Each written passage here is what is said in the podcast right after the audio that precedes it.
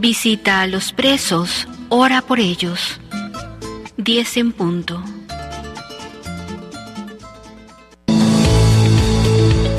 En el satélite Radio María de Colombia es gracia y presencia.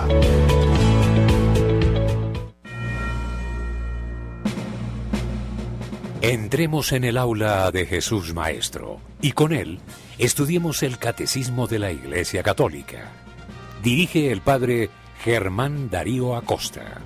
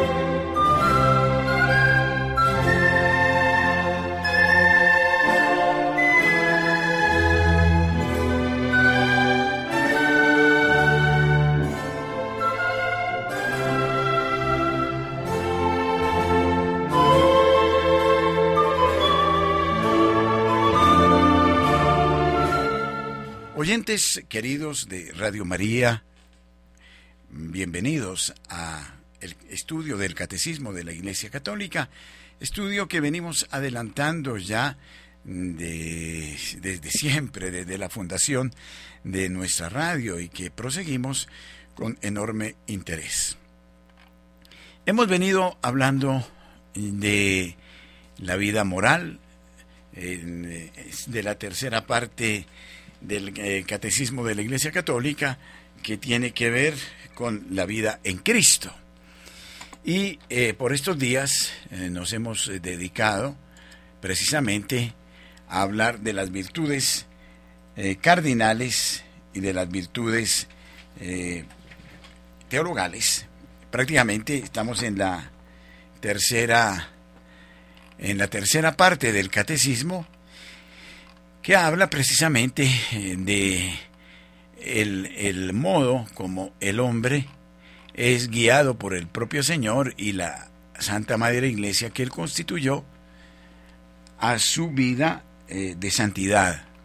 Eh, es todo un itinerario, eh, dijéramos, que se establece, mm, un itinerario que se establece eh, en el tiempo para mm, nuestra vida en Cristo, con Jesucristo.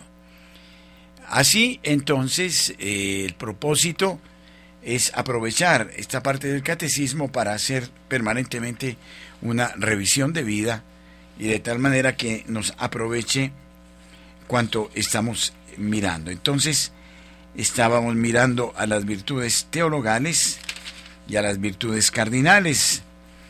Y eh, hemos dicho hasta aquí para como para hacer una síntesis y para avanzar ya a, hablar de los dones y de los frutos del Espíritu Santo. Em, hablábamos a propósito de las virtudes eh, teologales y decíamos que la fe, la esperanza y la caridad, estas virtudes teologales, se radican eh, y son los fundamentos de las virtudes mm, cardinales o morales, es decir, las virtudes teologales, la fe, la esperanza y la caridad son el sustento, son las bases eh, de las virtudes de la justicia, de la templanza, de la prudencia y de la fortaleza. Y eh, recordábamos, decíamos con el catecismo en el número 1812, que las virtudes humanas radican en las virtudes teologales, las cuales hacen que las facultades del hombre sean idóneas para la participación eh, de la naturaleza divina. Me, me gusta mucho esta frase, la participación a la naturaleza divina, que ya está contenida en la segunda carta del apóstol Pedro, en eh, el eh, eh, capítulo primero, versículo 4. Es decir, que no solo eh, las virtudes nos ayudan a caminar hacia la salvación, sino que cuando las vivimos asumimos la naturaleza de divina. Por eso estas virtudes, eh, al tener su origen en Dios, nos llevan a la unión con Dios. Esto es muy importante. Nos llevan a la unión con Dios, no, no son prácticas o condiciones para alcanzar a Dios o la salvación, sino que nos revisten de la naturaleza divina. Podríamos decir, nos hacen refulgir, nos dan la belleza de Dios. Las virtudes teologales, de hecho, se refieren directamente a Dios. Como provienen de Dios, son de Dios. Y si participamos de estas virtudes teologales, estas virtudes teologales nos llevan a Dios nos identifican con Dios. Por eso disponen a los cristianos a vivir en relación con la Santísima Trinidad. Esto es muy bello realmente lo que se dice aquí en el número 1812. Tiene como origen, causa y objeto el Dios uno y trino. Prácticamente estas virtudes son como puentes que hacen que el creador, el creador y la criatura entren en comunión el Creador le participa de, estas virtudes que tienen su origen en la Trinidad Santa para que el hombre ya desde esta tierra viva la experiencia del Dios uno y trino. Bueno, esto muy importante, muy bello, porque al fin y al cabo, ¿qué cosa es? Estar radicados en el amor de Dios. Las virtudes teologales nos radican en el amor de Dios, amor del cual participamos y sin el cual no podemos vivir, y radicados en Dios, he ahí que estas virtudes nos hacen vivir la vida de Dios.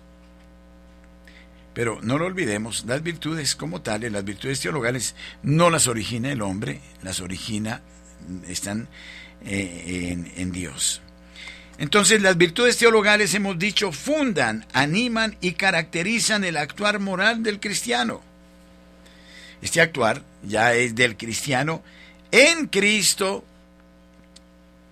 en el Padre, en el Espíritu Santo. Quiere decir que se refleja la vida de Dios en el cristiano, que es Dios en el cristiano en el tiempo no es simplemente el cristiano que vive ya muy bien porque sigue a, Cristo, Él y exclusivamente Él, no.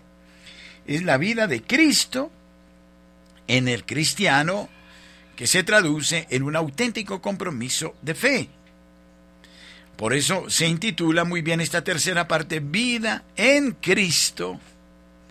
Y las virtudes teologales hacen que Él informe todo nuestro ser y, eh, lógicamente, eso se traduce en las virtudes morales, que sí dependen de nuestro mérito, de nuestro esfuerzo, ¿no? La justicia, la templanza, la fortaleza y la prudencia.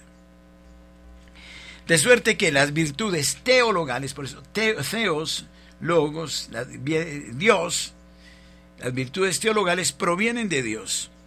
Son infundidas o infusas por Dios en el alma de los fieles para hacerlos capaces de actuar como sus hijos y de merecer la vida eterna. Ya es una inserción en Cristo desde esta tierra. La inserción en Cristo no se va a dar solo en el cielo, ya desde esta tierra deberíamos vivir esa inmersión. Son por eso el precio de la presencia de la acción del Espíritu en las facultades del ser humano, las virtudes de la fe, de la esperanza y de la caridad nos recuerda incluso ya la primera carta a, los Corintios en el capítulo 13, versículo 13. De modo que es muy lindo, o sea, aquí hay una acción de Dios en la criatura, en el ser humano. Es la vida en Cristo, es Cristo en nosotros quien nos hace luz, sal, levadura en la tierra. Entonces, por eso estas virtudes teologales vienen desde Dios, se comunican a la criatura, la criatura vive en Dios y desde Dios vive, ¿no? Según, eh, según la templanza, la justicia, la fortaleza y la prudencia. Esta es la verdad. Entonces, las eh, virtudes teologales como tales debemos verlas como un regalo preciosísimo del Señor. Es una participación a la vida en Cristo.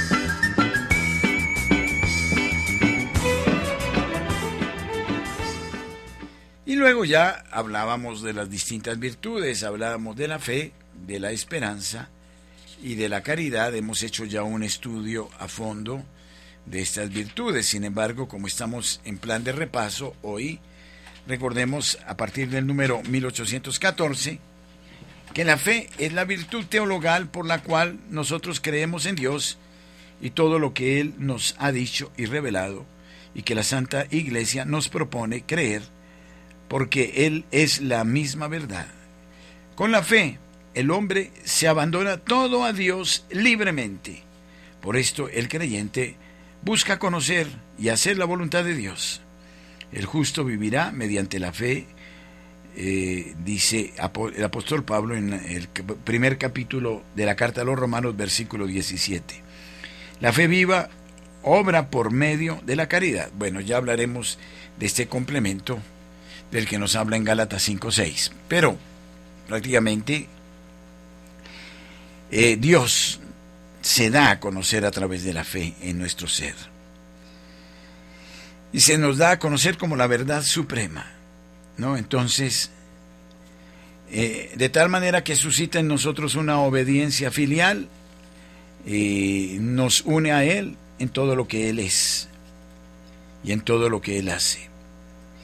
Es un abandonarse, hemos dicho, a este Dios libremente. Aquí, aceptar la virtud de la fe eh, supone nuestra libertad total. Sin esta acción libre de nuestra parte, Dios no violenta, Dios no fuerza, Dios no obliga. Todo depende de nuestra decisión. Es muy importante. Y esa decisión hace que Él se manifieste en mí. Es Dios, no lo podré agotar, comprender perfectísimamente. Será más lo que desconozca que lo que conozca de Dios, pero de todas maneras Él en mí está y actúa. Es un abandonarse, qué bonito, eh, eh, qué bonita esta expresión, un abandonarse en el Señor.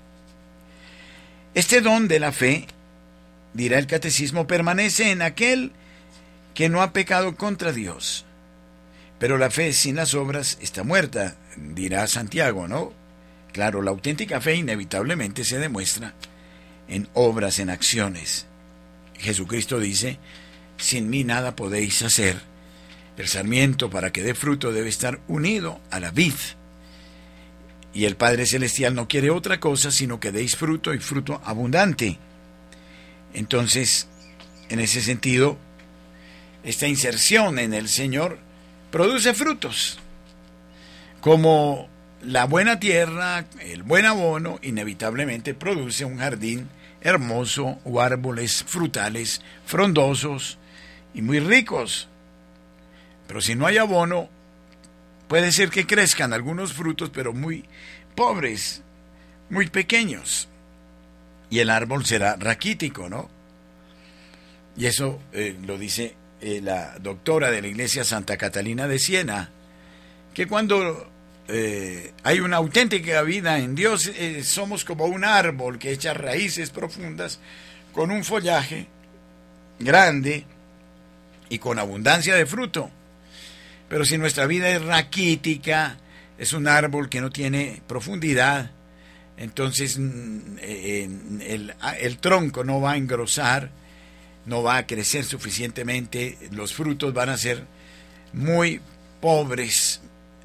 Y entonces, por eso es tan importante entender, como lo dice con justa lógica eh, Santiago, que cuando efectivamente se da esta inserción en el Señor, invariablemente tiene que venir fuera los frutos de Dios a través de esta criatura en las buenas obras.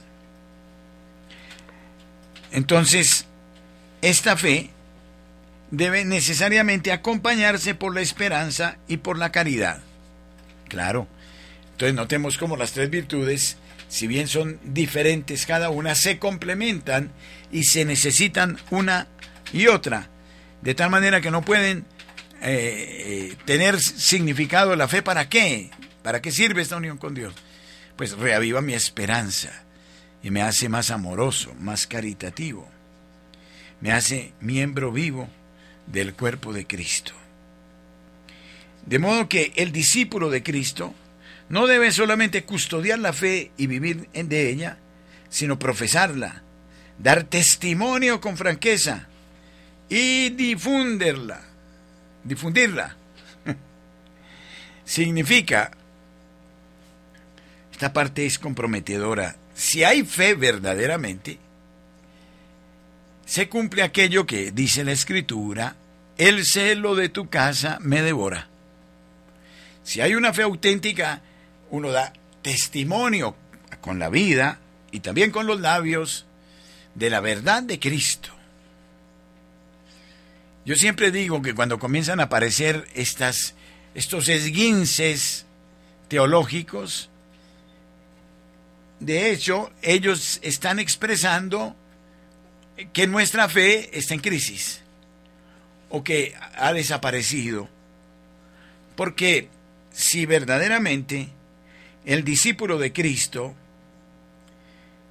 siente el amor de Dios, no lo puede negar y lo tiene que expresar. Pero si escapa con otro tipo de lenguajes, más de corte marxista, nueva era, ecologista y todo lo que se quiera, pero que no reflejan esta alegría de Cristo en nosotros, pues estamos desnudando nuestra alma y estamos manifestando que efectivamente no nos convence o pensamos tener fe, pero no es fe. Por eso tiene que ser viva, tiene que ser, hay que dar testimonio de la fe, defenderla. Qué bonito esto. Acordémonos de este número 1816, porque en estas épocas sí que hay que defender la auténtica fe, la auténtica. Y si se altera, hay que volver a la senda, a la verdad de la recta doctrina. Esa es la importancia del catecismo de la Iglesia Católica. Y si hay auténtica fe, pues eh, eh, tendría uno que ser consecuente con lo que profesa. Si yo comienzo a confundir o a mezclar la fe católica o mi fe católica con, con Nueva Era, por ejemplo, o con superchería, pues ahí eh, muestro que no tengo fe, que no tengo fe. Es como esta eh, experiencia del abandonarse, del reposar, del caminar bajo la sombra de Dios, bajo con la alegría de Dios, es seguirlo. También en los momentos de la cruz, del sufrimiento, en los momentos de persecuciones que no faltan nunca a la iglesia, aclara el catecismo en el eh, eh, Concilio Ecuménico Vaticano II, en la, eh, en la Constitución Lumen Gentium, en el número 42, y también en Dignitate Humane, en esta encíclica, habla de eso, que habrá siempre la incomprensión, la persecución. Entonces, el servicio y el testimonio de la fe son indispensables para la salvación. Quien me reconocerá delante de los hombres, yo lo reconoceré delante de mi Padre que está en los cielos. Quien me niega delante de los hombres, yo lo renegaré delante del Padre que está en los cielos. Mateo 10, 32, 33. Por eso cuando nos da vergüenza hablar de Jesucristo, cuando lo negamos o lo desvirtuamos o lo volvemos algo demasiado líquido, pues estamos ocultando la novedad de Cristo. Si yo comienzo a hablar de muchas cosas, pero no hablo de Jesucristo, que es la columna portante de nuestra fe, entonces lo estamos disimulando, lo estamos callando. Pues que ahora muchos hablan que en aras de la integración, de la inclusión, palabra muy de moda, no hablemos de Jesucristo, hablemos de Dios. Pero ¿de cuál Dios? Un Dios genérico. Un Dios etéreo. No, un Dios que se nos ha revelado en Jesucristo. Y tenemos que siempre afirmar a Jesucristo el Mesías, el Hijo de Dios vivo. No un revolucionario, no un modelo de relación, no un Dios que termina siendo abstracto, sino el Dios que se nos ha revelado en Cristo. Que se revela no solo porque se hace o se da a conocer, sino porque entra y hace parte de nuestra vida. Esto es muy importante.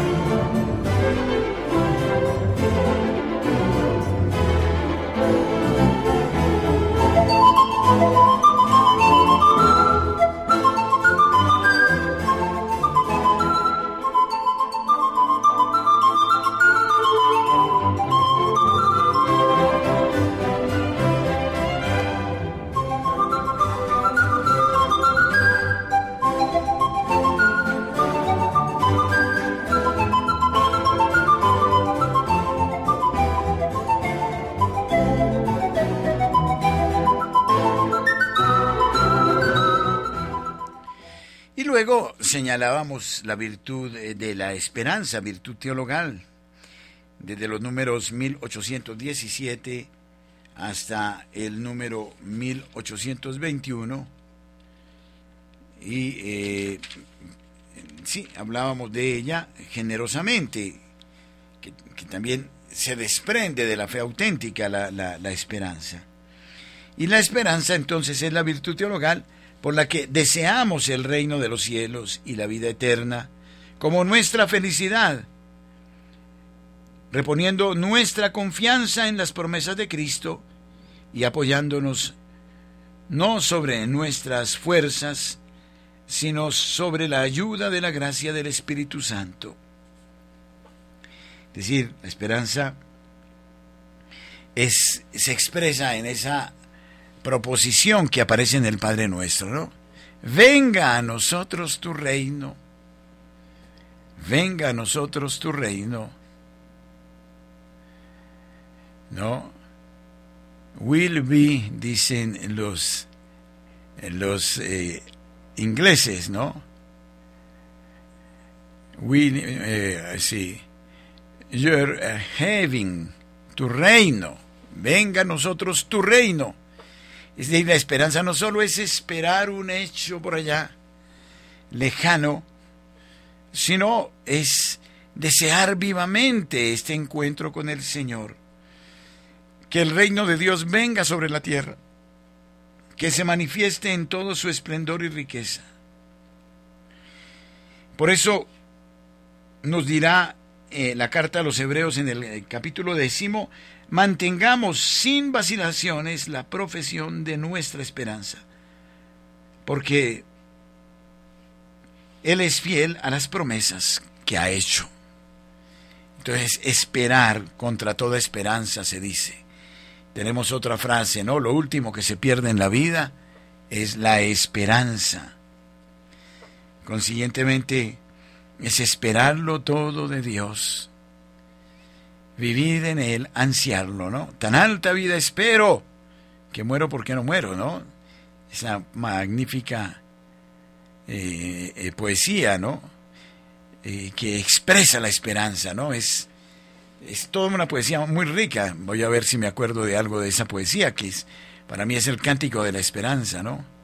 Vivo sin vivir en mí, y tan alta vida espero que muero porque no muero. Quiere decir, ansío esta unión con Dios. Dirá Teresa de Ávila, la quiero, porque en Él está mi total felicidad, me dicha. Vivo ya fuera, fuera de mí, porque muero de amor, porque Dios, que me quiso para sí, cuando el corazón le di, dejó en mí este letrero, que muero porque no muero. ¿Qué quiere decir? Que cuando se vive del amor de Dios, hay una ansia del amado, ¿no?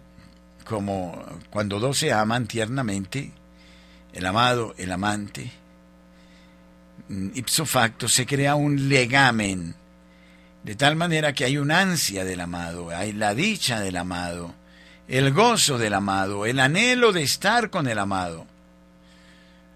¿no?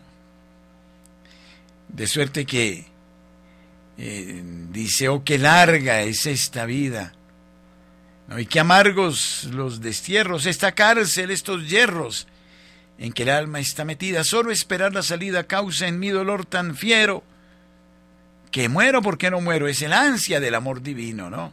Esta es una poesía magnífica porque es el ansia, ¿no? Donde ella dice, esta dulce unión en la que Dios es mi cautivo y libre mi corazón, causa en mí tal pasión el ver a mi Dios prisionero, que muero porque no muero.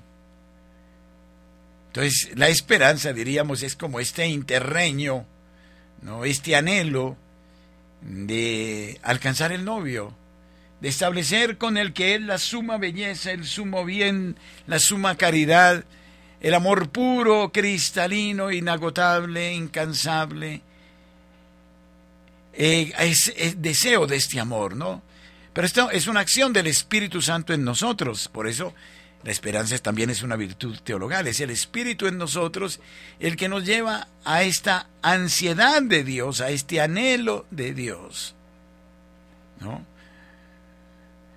no oh, qué vida tan amarga, no se vive el Señor, que si es dulce el amor, no lo es la esperanza larga. Quítame, Dios, esta carga, más pesada que el acero, que muero, porque no muero. Es decir, Estoy muriendo por no morir, porque lo deseo.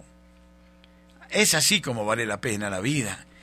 Cuando hay esta profesión de amor tan decidida, en, en, realidad le estamos devolviendo a Dios el amor que Él sembró en nuestros corazones. Y esto hace que la vida tenga un tinte totalmente distinto, diverso. Es el Espíritu en nosotros, dirá el apóstol Pablo en la carta de los Romanos capítulo 8, quien gime y clama, quien espera en la criatura todo el bien de Dios.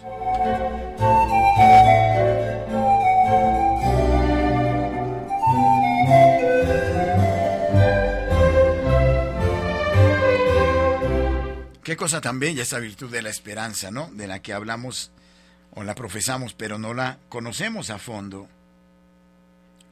Entonces, mm, dice que el Espíritu en nosotros es el que espera, es el que ama.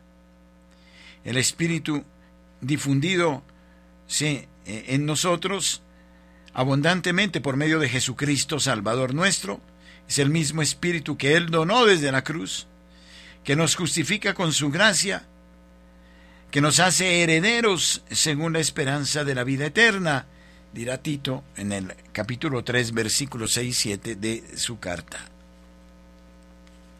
Por ende, la virtud de la esperanza responde a esta aspiración de la felicidad, al deseo de la felicidad.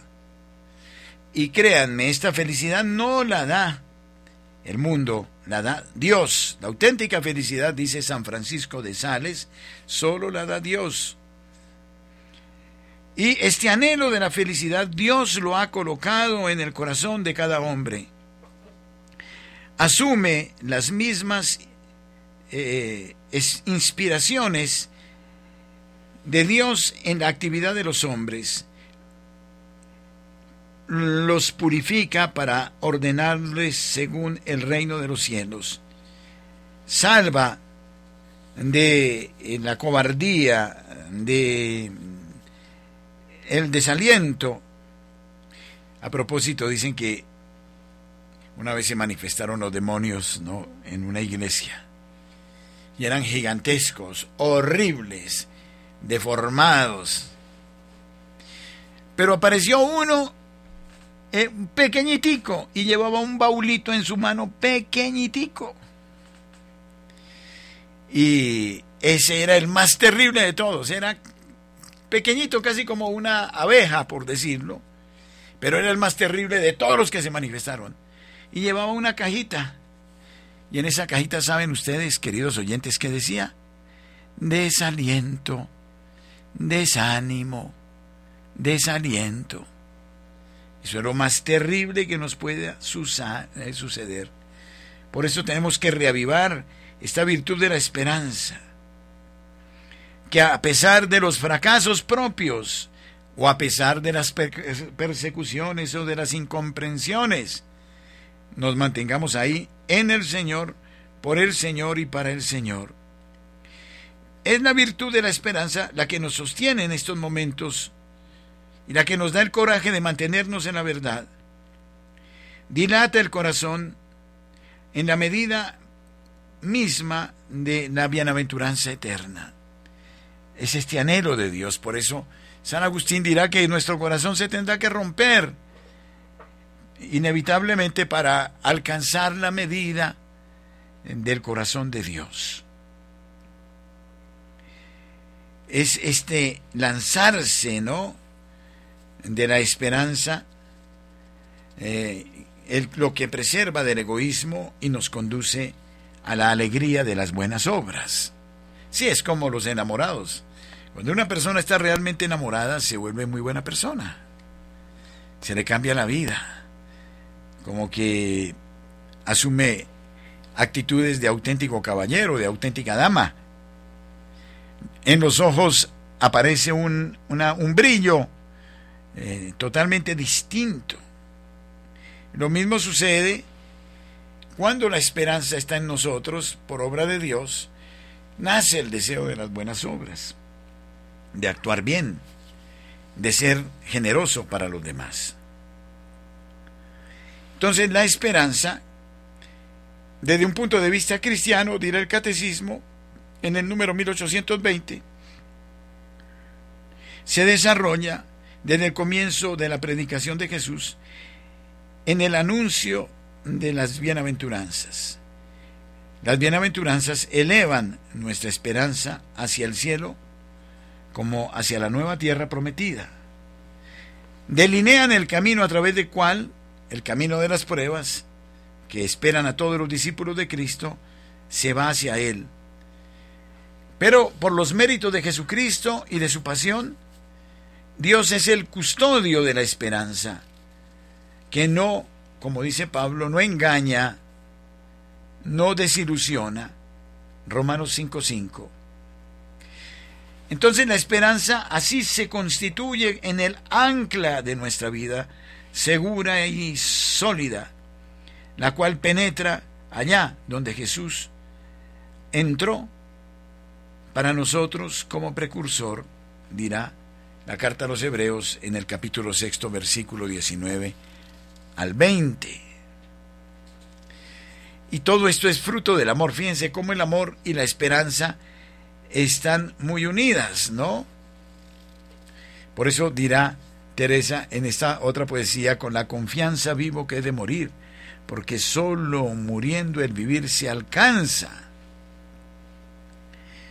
¿No? Venga la muerte ligero, que muero porque no muero. es el ansia del amor. Fíjense cómo aquí la caridad, el amor eh, está íntimamente unido. La caridad no es hacer el bien por hacer el bien, sino que es precisamente eh, fruto de, esta acción amorosa de Dios en nosotros, que eh, ese fruto se prolonga a través de nuestros propios actos. Entonces, por eso la esperanza cristiana se desarrolla desde el comienzo de la predicación de Jesús y será la que nos alimente, es la vida de Jesucristo, el Evangelio de Cristo. La esperanza es el ancla de nuestra vida segura y sólida la cual penetra allí donde Jesús entra para nosotros como precursor.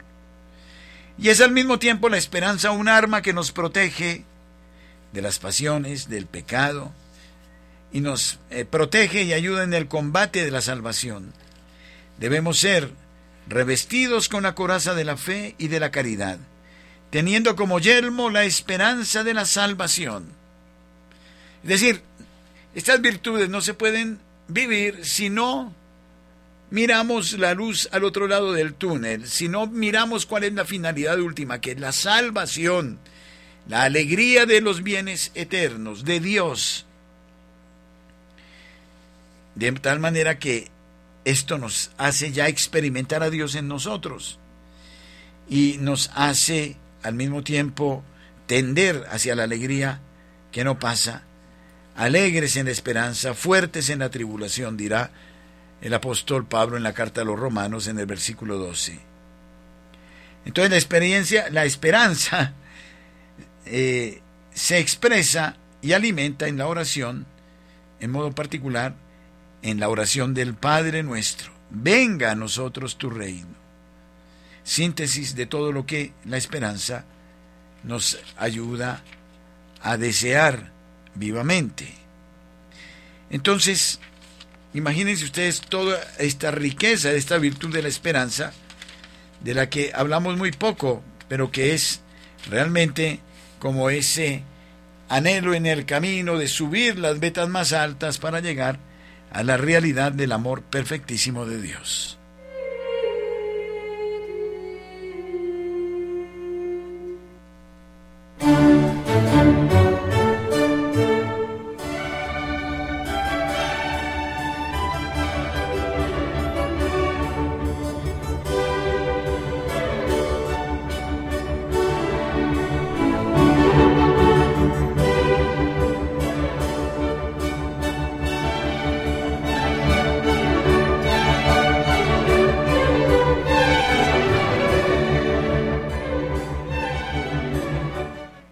Entonces nosotros podemos esperar la alegría del cielo prometida por Dios a aquellos que lo aman. Y a aquellos que intentan hacer su voluntad, ¿no? Como nos enseña Mateo 7:21, eh, ¿no? Mi alegría es hacer la voluntad del Padre, dirá el Señor. Y en la medida en que intentamos esto, Dios se manifiesta más y más y la vida va asumiendo un cauce, un camino, un modo, un ambiente sereno, tranquilo, que nos lleva hacia la meta última. En cada circunstancia, cada uno debe esperar con la gracia de Dios, debe perseverar hasta el final, ¿no? Dirá eh, Jesucristo, el que perseverare hasta el final salvará su alma, Mateo 10, 22, y obtener la alegría del cielo como eterna recompensa de Dios por las buenas obras cumplidas con la gracia de nuestro Señor. En la esperanza, la Iglesia ora que todos los hombres se salven. Este anhelo no es solo para mí, dirá Timoteo en su primera carta, capítulo 2, versículo 4. No es solo para mí. Deseo que todos la obtengan, la tengan, que todos la alcancen, que todos puedan alcanzar la dicha de Dios. Y entonces, en ese sentido, dice Teresa de Jesús, que dijéramos la cultora, la doctora de la esperanza, ¿no? Dirá, espera alma mía, espera. Tú no conoces el día ni la hora. Vigila con delicadeza, todo pasa de repente, en un soplo. Si bien tu impaciencia pueda hacerte incierto, lo que es cierto y largo un tiempo que es muy breve, piensa que cuanto más lucharás, tanto más aprobarás el amor que tiene por ti Dios, y tanto más un día gozarás con tu dilecto Dios, en una felicidad y en un éxtasis que nunca podrá tener, tener fin dice Santa Teresa de Jesús en las exclamaciones del alma a Dios. Bueno, en la próxima eh, audición hablaremos ya de la caridad, dado el tiempo que pasa. Entonces, dejo a consideración el número telefónico 601-746-0091.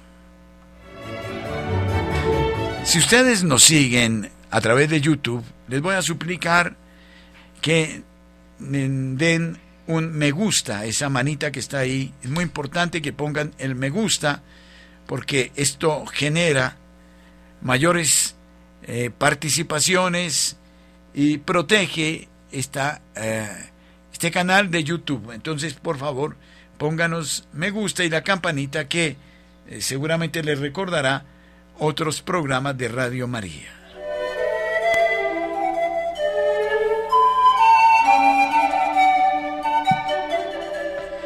E invito, por supuesto, a Camilo para que en breve me dé una síntesis de los oyentes que están a través de nuestro número de eh, WhatsApp que en breve recordaré.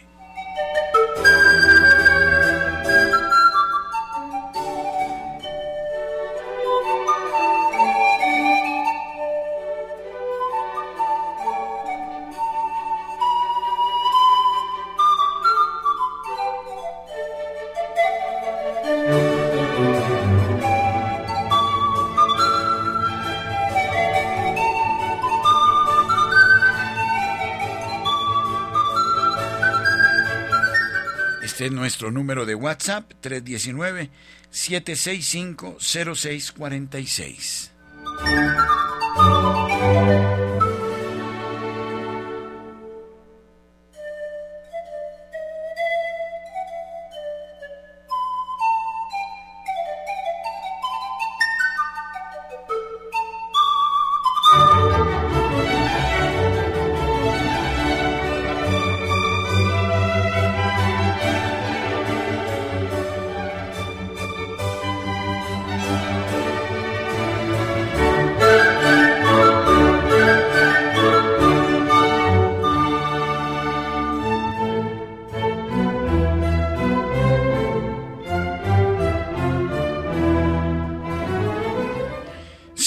Buenos días. Su reverencia, buenos días. Sí, señor. Ricardo, ¿cómo está? Su reverencia, que si por favor me da permiso de, de recitar el poema de Santa Teresa de Jesús. Bueno. Soneto a mi Dios, no me mueve mi Dios para quererte, el cielo que me tienes prometido, ni me mueve el infierno tan temido para dejar por eso de quererte, de ofenderte. Tú me mueves, Señor, conmuéveme al verte clavado en una cruz y encarnecido, conmuéveme al ver tu cuerpo tan herido, conmuéveme al fin tu amor y en tal manera que si no hubiera cielo, igual yo te amara, y aunque no hubiera infierno, igual yo te temiera. No me tienes que dar porque te quiera, pues aunque lo que espero no esperara, lo mismo que te quiero, te quisiera. Gracias, su reverencia, por darme permiso de decir esa oración. Bueno, muchísimas gracias, Ricardo. Buen día. Gracias. Gracias.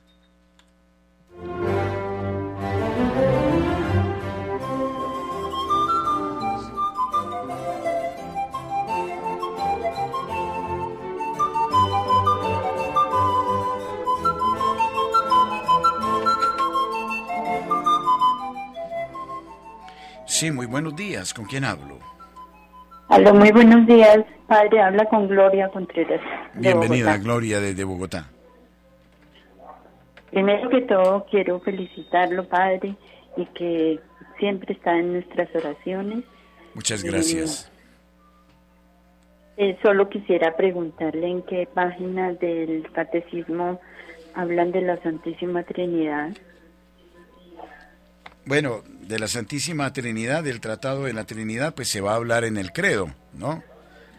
Eh, eh, a ver, se hablará del Padre, del Hijo, del Espíritu Santo, cuando ya entremos en esta sección a hablar del credo, eh, porque se hablará en el capítulo primero, de, se hablará, creo en Dios Padre, después creo en Dios Hijo y finalmente creo en el Espíritu Santo. De modo que eh, esta parte prácticamente la vamos a encontrar en eh, los artículos que vamos a estudiar sobre el credo, que es, eh, eh, el, dijéramos, la confesión de nuestra fe, ¿no?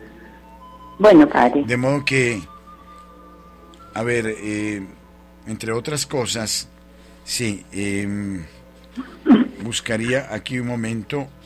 Por ejemplo, también usted me pide otros textos sobre la Santísima Trinidad. Por ejemplo, eh, encontramos a partir los números 232 para que anote y eh, los números eh, hasta prácticamente el Padre el Hijo revelado por el Espíritu Santo, toda la Santísima Trinidad, la doctrina de la fe, eh, hasta el número 260 prácticamente. De modo que usted Ah, bueno. en el catecismo puede mirar a todos estos eh, números, ¿no? Del 232 hasta el número 260. Incluso, si quiere hacer ya después una síntesis, será desde el número 261 hasta el 267.